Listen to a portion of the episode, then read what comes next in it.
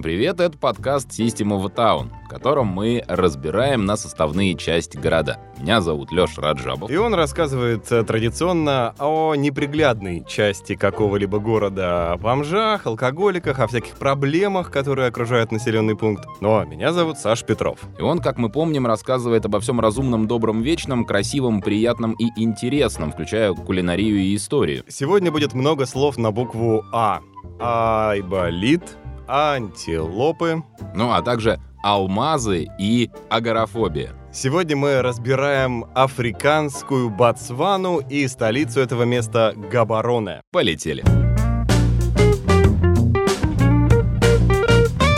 Итак, наверное, начать-то надо не с самого Габороне. О, мое Габароне. Мне другое вспоминается. Мечтал всю жизнь.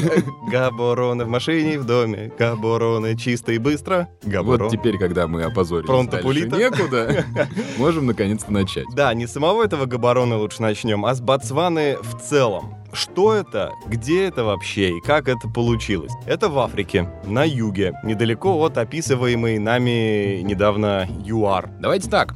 Если вы ничего не слышали ни про Габароны, ни про Ботсвану, с вами все в порядке, не переживайте. На самом деле не знать, где это и от чего помогает, нормально. А Более того, до 70-х годов прошлого века не было никакой Ботсваны. Ну да, в общем, до этого был Бичуаналенд по названию Бичуа. Тогда так величали народ Цвана. Ботсвана — это тоже страна как бы народа Цвана. Просто раньше вот он был Бичуа, и поэтому Бичуа. Бичевал раньше. Да, а тут Бо, как бы это страна, только уже на другом языке, и Цвана, это тот же самый народ, только на другом языке. Короче, переливают из пустого в порожнее. Как вы понимаете, африканские племена не очень-то высокую цивилизацию построили. А потому каких-то древних записей, ярких памятников, этого всего нет. Это вам не грик с римлянами. Черт его знает поэтому, как там чего было. Только в 19 веке, столкнувшись с миссионерами и, в целом, представителями западного мира, африканские народы Цвана начали узнавать, что уже пора бы каменные дома строить, одежду носить, ну и все в таком духе. Вот как вы можете себе представить глухую Африку с отсталыми племенами? Вот так оно и выглядело. Кузница всех стереотипов. Там даже река Лимпопо есть, где гуляют гиппопо, как в сказке про Айболита.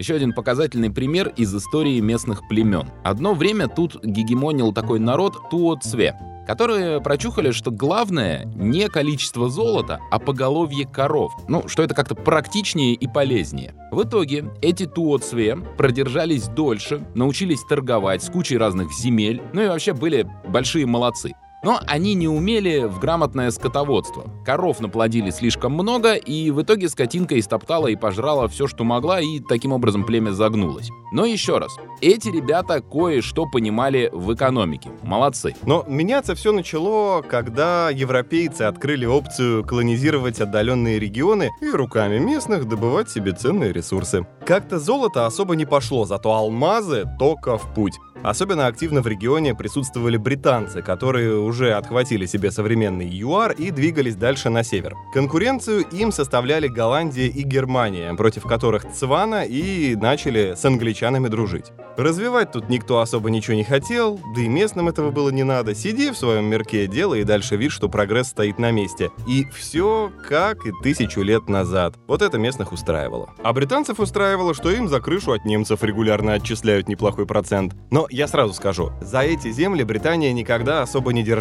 И как только 50 лет назад, ну примерно, Бичуаналенд захотел отпочковаться, сказали «Окей, ладно, давай пока». Так что какой-то кровопролитной и длительной борьбы за свои права тут не было. Тут даже апартеид не ввели, ну о чем мы говорим вообще? Тихо, мирно, хорошо себе жили. Как, кстати, и живут до сих пор. Да, у них даже не по традиционному африканскому сценарию пошло с управлением страной. Оно ведь обычно на Черном континенте происходит как? У них либо новый президент каждые две недели, ну, типа, кто успел с утра в резиденцию главы государства вбежать, ну, тот, значит, будет главный. Либо же, вот как сел, так 40 лет до самой смерти и сидит. То императором себя объявляет, то политических противников поедает. А вот эти ребята умудрились провернуть фишку там со сменяемостью власти, с выборами без гражданской войны, с добровольными и смиренными отставками. Очень любопытно. Не, конечно, там получилось, что сперва президентствовал папа, а потом его сынок. Но оно не как обычно в Северных Кореях устроено, то есть не путем наследования и передачи власти, а э, по демократической процедуре. Ну, то бишь, как э, династия Бушей примерно. Я вам так скажу, у них там черти что творилось раньше вообще. Одна гражданская война за другой, поход северного Ндембеле на Цвана, защита бурами великого трека, подчинение Багалагади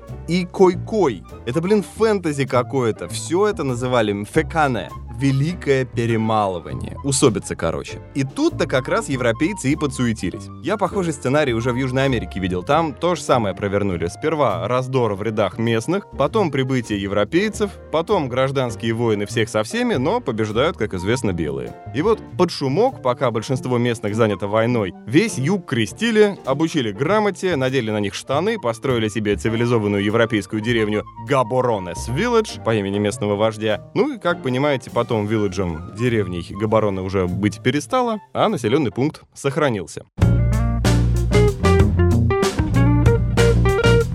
Но фартить несчастному Габарона перестало практически сразу, вот как он был нанесен на политическую карту мира. Едва страна стала независимой, грянула дичайшая засуха и пять лет без нормального урожая. Это сегодня Габароне, ну такой крупный по местным меркам город, а тогда был деревня деревней, и потому засушила его безбожно, перемерла чуть ли не вся скотина, в общем, начало так себе. Крокодил не ловится, не растет кокос. Параллельно с засухой выяснилось, что обстановочка меняется. Ботсвана теперь у нас свободная страна, и нужно новую столицу придумывать.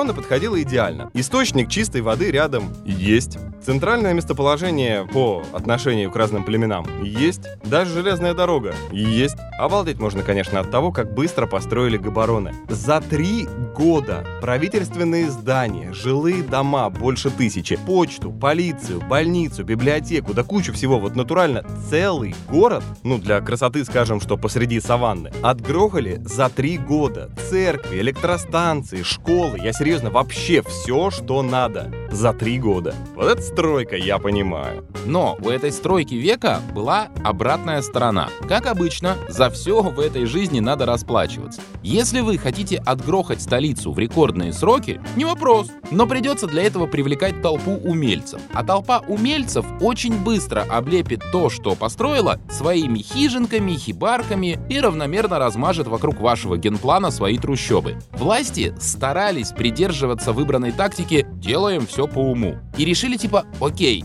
давайте просто сгребем все эти трущобки, они тут, кстати, называются наледи, в одно место. Наледи и сосули очень опасны для прохожих. Наледи по-ихнему означает что-то типа община под открытым небом. Ну, звучит все равно прикольно. Наледи. И на джентльмене. Мне почему-то хочется сразу говорить так «наледи». В общем, с этой наледью стали бороться и поначалу даже получалось, но недолго. В середине 70-х годов фокус повторили, типа ладно, вот вам второй анклав. И опять сработало, но тоже ненадолго. Ну, вот, собственно, так и живут. Причем раньше в этих наледи они еще и целые кустарные промзоны сооружали. Хотя бы вот это вот удалось победить, ну, по большей части.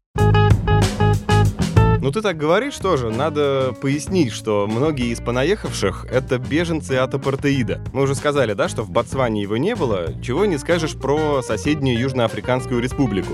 Недовольные положением прислуги, жители ЮАР массово переезжали на север, там приходили в себя, затем частенько возвращались обратно на родину, но уже с оружием на перевес. Воевать против колониальных угнетателей. Вот тут самый прикол. За беженцев э, тут же впрягаются всякие международные организации, ООН, Красные Кресты и прочие. Им организуют лагеря, там как-то за ними худо-бедно следят, кормят хоть немножко, фельдшерский пункт организуют. И местное население, сельское, стало смотреть на эти лагеря натурально с завистью. Ну, в общем, назвать отношения коренного населения и беженцев добрыми язык не поворачивается. Никакой особенной истории в Габароне нет, а основное мы уже вам рассказали. Но в центре города можно увидеть там правительственные здания, университет, говорят, национальный музей хороший, сам нет.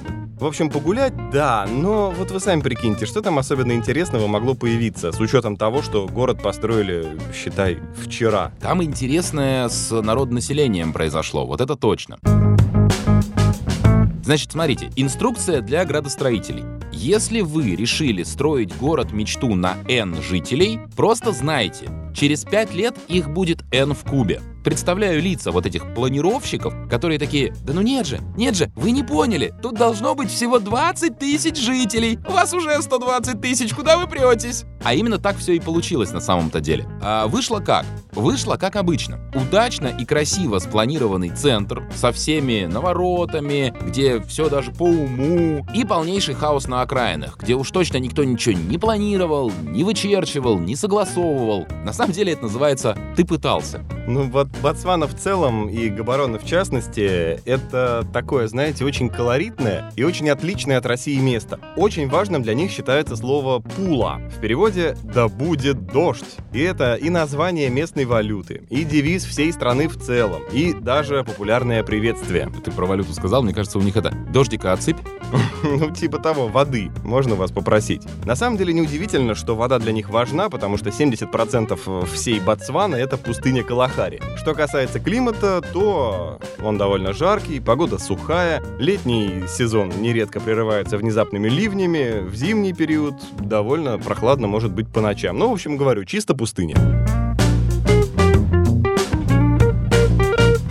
Вот знаете, чего нет в Габароне и что сразу бросается в глаза? Нет плотной застройки. Соответственно, есть пустыри и такие, знаете, м- дыры, я бы сказал. Серьезно, вот я давно не видел городов, а тем более столиц, которые были бы вот так размазаны. Даже в центре города нету ощущения, что вот улица, вот вторая, вот на одной стороне дома, вот на другой стороне дома. Я, конечно, генпланов Габарона не видал, как оно там мечталось в 60-е годы, я знать не могу. Но строили его, знаете, вот как будто на вырост, типа с запасом. Пока оставим вот тут гектаровый пустырь, а потом что-нибудь достроим, там как-то придумается. Не придумалось. И э, может оно и к лучшему. Город, знаете, не зажимает, не сдавливает. Но даже если вы агорафобией не страдаете, то вот хотя бы из практических соображений это не очень удобно. Но все-таки Африка же ж, солнышко-то печет, а тени нет. И у них, кстати, поэтому очень легко заметить остановку общественного транспорта. Там натянут тент, и под него вбивается по максимуму человек. И издалека видно, не перепутаете. А еще нет пешеходных переходов. Не, ну там под широкими шоссе такие прорыты забавные весьма подземные переходы, но вот поверху, знаете, вот как у нас там привычных зебр, практически нет. Тут зебра есть на государственном гербе, даже две. Ну, видимо, это священное животное, и малевать его на дороге кощунство. Ну, зебры, конечно, это замечательно, но я, как человек, который везде ищет э, что-то особенное, какую-то экзотику, Габароны остался разочарован. Но, собственно, приехать сюда стоит по двум причинам. Вот увидеть такую другую небедную Африку, да, не где там войной раздираемые несчастные деревни, а более-менее цивилизация. И как раз вот про зебры. Посетить многочисленные заповедники. Вот, я думаю, мы можем все дружно согласиться, что в Габароне за красотами ехать как-то глупо. За красотами надо в Венецию ехать там, в Вену, да. Какой еще город на В у нас есть? Воронеж. Ватикан, да.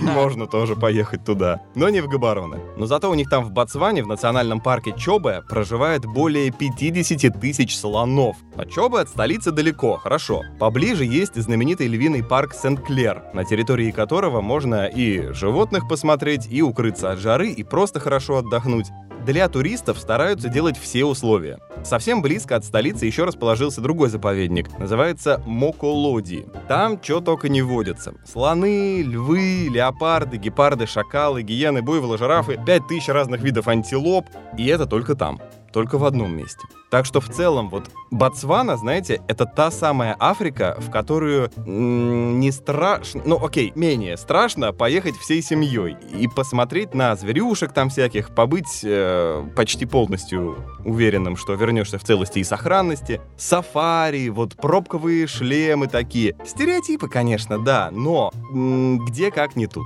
Ни войны, ни ненависти к белым, тихий, спокойный край. А это, друзья, очень редко в Африке. В Ботсване очень популярны алмазы. Но, народ, будьте внимательны с покупкой. Предельно внимательны. Тут полмиллиона ювелирных лавочек, магазинчиков. Брюлики можно купить гораздо дешевле, чем в этих ваших Европах, но могут возникнуть сложности с вывозом.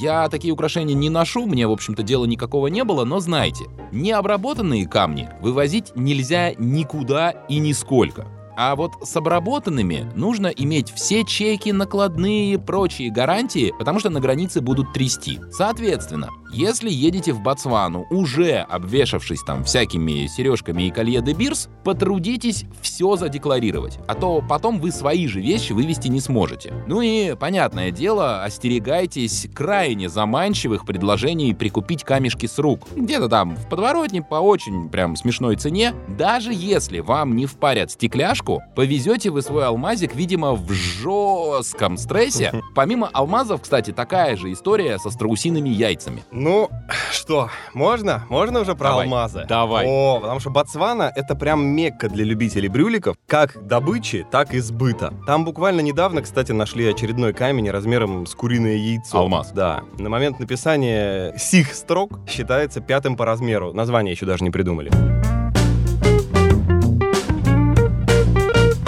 По стоимости добытых алмазов Ботсвана занимает первое место в мире. Шахт тут много, и именно добыча полезных ископаемых дает около трети ВВП всей стране. А добывает это все местное правительство через фирму Депсвана. Это смесь слов Дебирс и Ботсван. Ну, ловко. Дело в том, что я очень сильно не люблю корпоративные сговоры против обычных людей. Словно огонь пролетарской ненависти, разгорающийся в душе, чуть слышу слова монополисты, манипуляции и капитализм. Во второй половине 19 века в регионе нашли алмазы. Там сперва мальчик на берегу, потом пастух. Потом мальчика нашли. Тут-то до всех и дошло. Английский предприниматель, Роудс фамилия, он создал контору, назвал ее по имени хозяев южноафриканских угодий Beers. Так что это они не авторы всей этой идеи, они лишь землей владели. И вот этот вот Роудс со своей этой новой конторой начал тягать алмазы из земли как не в себя. Прям с паровой помпой, с динамитом, раскурочим всю землю. Классика. Тут появляется некий Ротшильд. Тот самый? Тот самый. Говорит, хочу вас спонсировать. Следующие лет 10 партнеры тратят на то, чтобы задушить всех конкурентов. И дальше поехали. Так, так, так, так, так. Сань, вот сейчас передохни, попей водички. Жители Габароны очень любят поплакаться, мол, раньше было лучше, стало как-то тревожно в стране. Но тут нужно понимать, э, что там, во-первых, раньше было, ну вот как-то совсем сладко. Рассказывают, мол, наши родители вообще не запирали дома, спали во дворе. Ну вот типа никакой опасности. Знакомые байки, да, у нас тоже любят такое рассказывать про какие-нибудь села. Конечно, по сравнению с такими картинами стало хуже. Точнее, стало как везде. Причем как везде не в Африке. Кстати, местные очень любят подчеркивать, мол, на нашем флаге, обратите внимание, нет традиционного для континента красного цвета. А потому, что мы не вели войн, и в том числе войн за независимость, и, э, собственно, да, мы мирная нация с мирной историей. Владеть и пользоваться оружием тут не в традициях, это реально факт. Ну и э, парадокс. Тоже местные объясняют, и логика в этом есть. Все становится слишком цивильно, в том числе и рынок труда. Все приходит к стандартной и привычной схеме, типа образование, диплом, работа, карьерный рост. Свободная касса. И молодое поколение сталкивается с тем, что на работу не устроится как раньше, ну типа просто с улицы. На выходе получите рост преступности. То есть вот прям наглядно. Цивилизация несет не только блага, но и порождает хаос. Дуализм в чистом виде. Так вот, алмазы. Ах, ну Я да. все-таки. Уже, значит, в 1902 году De Beers контролирует 95% мирового производства алмазов. Вообще всех. Тут первоначальный хозяин конторы Роудс решает покинуть заведение, но на смену приходит не менее проворная и смекалистая семейка опенгеймеров. Слушай, а это не тот, который построил атомную бомбу? Я так понял, если и родня, то не прямая. Ну, не похоже. Итак, мировое господство достигнуто. Компания De Beers демонстрирует звериный оскал капитализма туризма и работают следующим способом. 10 раз в год в Лондон приезжают избранные клиенты, крупные покупатели алмазов. Каждому дают коробочку с необработанными камнями и заранее называют цену. Никакой торговли, никакой дополнительной информации. Ты либо берешь, либо давай вали отсюда. Все равно больше нигде камни ты не купишь. И на все возможные попытки сказать, там, а может поторгуемся, а может вы хоть скажете, что это за камни, тебе говорят, ты брать будешь, ничего тебе говорить не будем, ты кто такой? А они такие, ну, а, Хотелось бы э, узнать, а, что я покупаю. Все, ты не хочешь, уйди отсюда. Вот ты хочешь. Все равно нигде больше камней не купишь. Ну хорошо, а нафига их покупать, спросите вы? А я вам отвечу. А можно я вот сейчас воспользуюсь моментом и напомню, что мы все еще говорим об африканской Ботсване. Да-да, тут вот такие проблемы в этом месте. Какие алмазы брать? Вот так страна живет. Ботсвана реально возглавляет список самых безопасных стран континента. А Габароне возглавляет аналогичный список городов в стране. Там скучно, как в постели пенсионера. Не, ну, может, Сейшелы скучнее в этом отношении, но они тупо заточены под богатых туристов, и что с них взять вообще? Но а давайте все-таки понимать, что скучно, безопасно и невинно по африканским меркам. Шастать среди ночи в бедных кварталах, нацепив на себя золото и обмахиваясь наличными деньгами, ну, это такая себе плохая идея. Ну, а с другой стороны, а где она хорошая? Ну да, да, да. Наверное, даже в швейцарской деревне это будет, ну, не самым отличным решением. Всякие калькуляторы и индексы, которые можно найти в интернете, все же определяют Габароне показателем умеренно безопасный. Ну или чуть даже скромнее. И отмечают, что наметилась тревожная тенденция роста преступности. Причины все те же. Экономические потрясения, безработица, коррупция, миграция в город из всяких сел и соседних стран в поисках лучшей жизни. Итак, насчет алмазов. Я все-таки не успокоюсь так просто, потому что тут пойдет сейчас самая вообще мякотка. Зачем их покупать, спросите вы? Да потому что Beers так сказали. Вот почему. Слышали слоган «Diamonds are forever» или а, «Бриллианты, бриллианты навсегда»? Да, «Бриллианты навсегда» по-русски. Это придумали маркетологи Beers в начале 40-х. Фильм о Джеймсе Бонде «Бриллианты навсегда» смотрели? Его спонсировали Beers. Это еще не главная примочка. Знаете, чем раньше обменивались молодожены? Чем угодно. Ну, кольца было традицией дарить, но не принципиально. Что есть, давай, можно ничего не давать. Пряник можно? Пряник, козу, без разницы. В 1939 году картель De Beers нанимает людей, которые год за годом по радио, в кино, с плакатов объясняли «Эй, приятель, если ты реально ее любишь, подари кольцо с бриллиантом». По сути, в западном мире большинство традиций, связанных с помолвкой, придуманы людьми корпорации De Beers. Кольцо должно стоить, кстати говоря, две зарплаты. Так по телевизору сказали, чё? И это при том, что бриллианты, по сути, бесценны. Только в прямом смысле они сами по себе ничего не стоят. И это не я придумал, это в 1999 году сказал Ники Опенгеймер из компании De Beers. Единственная причина, по которой за них так много заряжают, заключается в том, что корпорации контролируют количество камней на рынке. При этом самих камней, которые лежат на складах, их, грубо говоря, тонны. Просто если продавать по чуть-чуть, то, сами понимаете, цены можно завышать довольно-таки неплохо. Со временем, там, с развитием глобализации, усилением антимонопольных законов и всем прочим, De Beers потеряли свой исключительный статус. Но это произошло сравнительно недавно, во-первых, а во-вторых, какая разница? Ну, контролирует все одна контора или три. А сейчас именно три компании держат почти 80% всей добычи алмазов. Значит, De Beers, никуда они не делись, австралийская Rio Tinto и... Ой, российская Алроса, которая добывает 95% всех алмазов России. Не кажется ли вам... Не-не-не-не-не-не, все, никому ничего не кажется. Тихо, он шутит, товарищ майор. Все, едем дальше. Ладно, может сложиться ощущение, что в Габароне совсем уж безопасно. М-м, не совсем. Хотя почти. Как иронично, но самый неспокойный район города называется White City — Белый город. И если есть в Габароне место, напоминающее гетто, то оно здесь. Гоп-стоп толпой, нестареющая классика жанра. Но я буду вынужден согласиться с традиционным аргументом своего коллеги, а нече туда шастать. Ну, особенно учитывая, что в Габарон надо перемещаться только на машине. Но вы все-таки белый, скорее всего. Это привлекает внимание. Да и потом, даже если не белый, ну какая разница? Тут от одного дома до другого может быть полкилометра, а потом еще столько же до третьего. Ну, нафига оно вам надо? В нацпарк потом Опять же, как поедете? Снимаете машину, да и дело с концом. Ну вот да. Дело в том, что э, Габароны в целом город очень скучный, и делать тут нечего. А потому забрести в City надо прям сильно захотеть. Ну, со скуки. Дальше, да, на свой страх и риск. А, ну и как везде, держитесь подальше от вокзала в вечерние и ночные часы. Но именно в Габароне есть лайфхак. За углом от вокзала есть заправка в нашем традиционном европейском понимании. Ну, то бишь освещение, магазинчик, туалет. Так что, если вы приехали в город слишком поздно и, допустим, ждете такси, ну ждите его там. Там точно будет комфортно и спокойно. И, кстати, когда поедете по всяким заповедникам смотреть зверушек? А вы поедете, потому что, опять же, что еще делать в Ботсване? Так вот, национальные парки в приграничных регионах слишком близко находятся ко всяким городкам и деревенькам, а, в которых обосновались переселенцы, например, из Зимбабве. Эти ребята куда опаснее и гораздо более дерзкие. Поэтому, а, по заповеднику только группой, там, со всякими гидами, охранниками и смотрителями, и б, в эти самые городки и деревеньки не суйтесь, особенно затемно. В Гавароне можно предаться гастрономическим наслаждениям. Кухня Ботсваны, она не похожа ни на что вокруг. Местные кулинарные традиции Юга Африки, они перемешаны с элементами малазийской, там, индийскими мотивами. Это, кстати, благодаря британскому наследию. Чай пьют в 5 часов? Э, нет,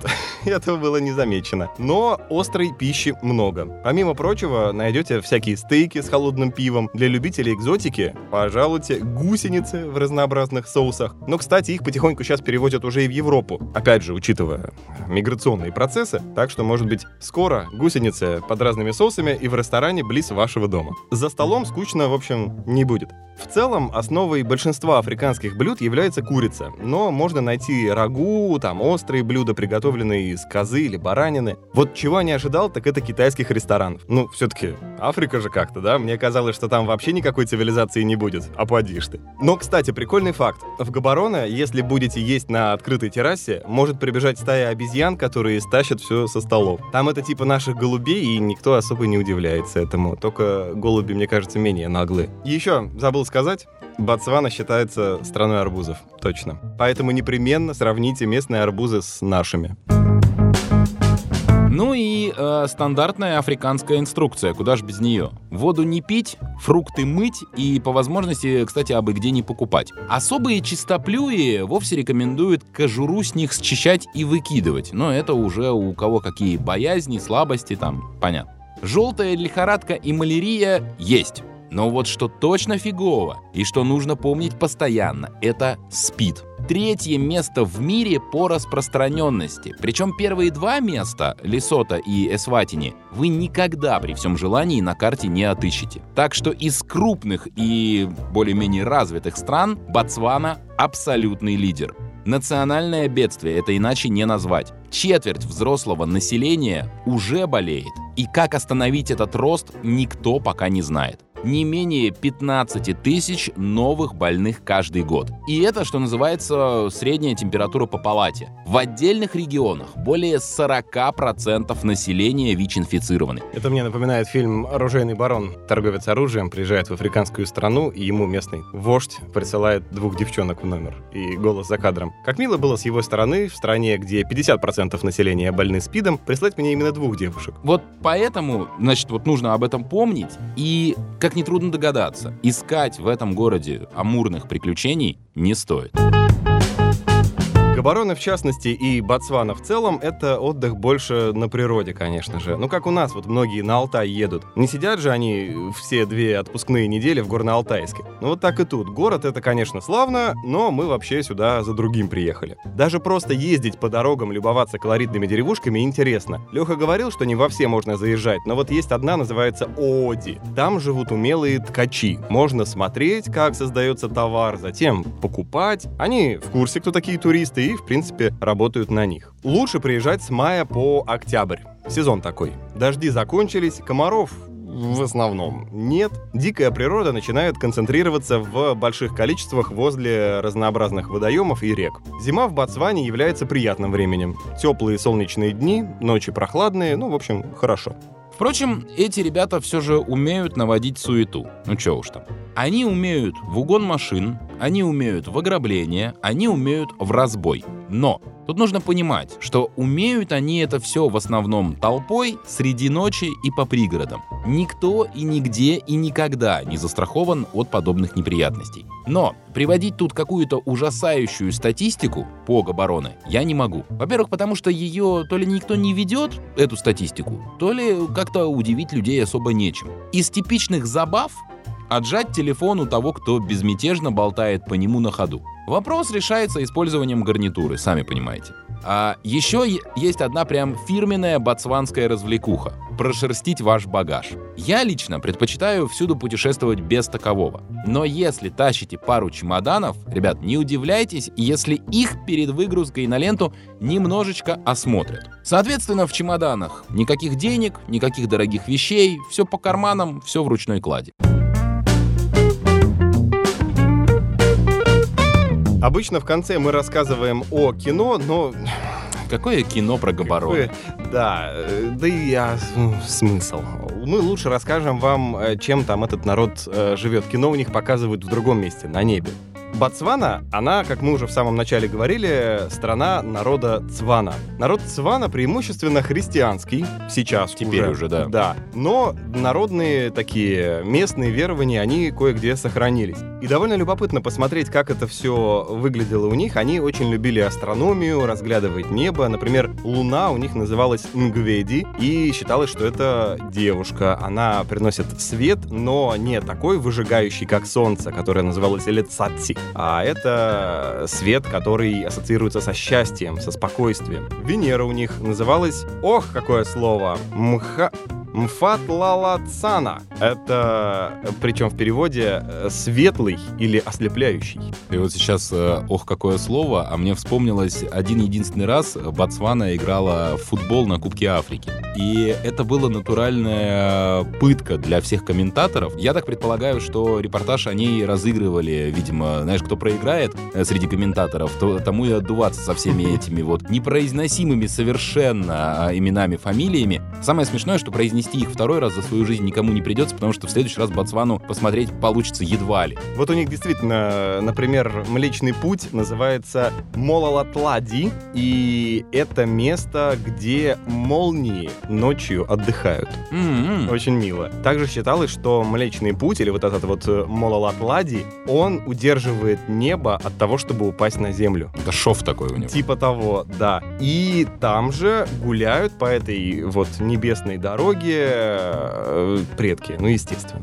А также эта небесная дорога, это еще и такой определенный способ вращать Солнце и Луну. То есть они Рычаг. Как, ну, типа такого, да. Короче, наворотили, что только могли. Традиционный календарь у них насчитывал 354 дня. Слушай, ну почти попали. Почти попали, но 11 дней не достает. Поэтому в некоторые годы было 12 месяцев, в некоторые 13. Когда приехали европейцы, ввели григорианский календарь, заметили, что э, вот ботсванийский народ начали забывать уже название 13 месяца. И поэтому сейчас потихонечку культура народа Цвана, она, ну, в силу глобализации, опять же, да, вытесняется уже современной европейской. Ну что ж, вот такой вот он ботсванийский, ботсванский, ботсваневый город Габароне. С Божьей помощью там и встретимся, друзья. Пока же мы рекомендуем вам подписываться на нас в социальных сетях во всех возможных, не пропускать новые выпуски. Ну а в следующий раз мы с Сашей разберем какой-нибудь еще город. Пока же, как говорится в Ботсване, пула, то есть дождя вам.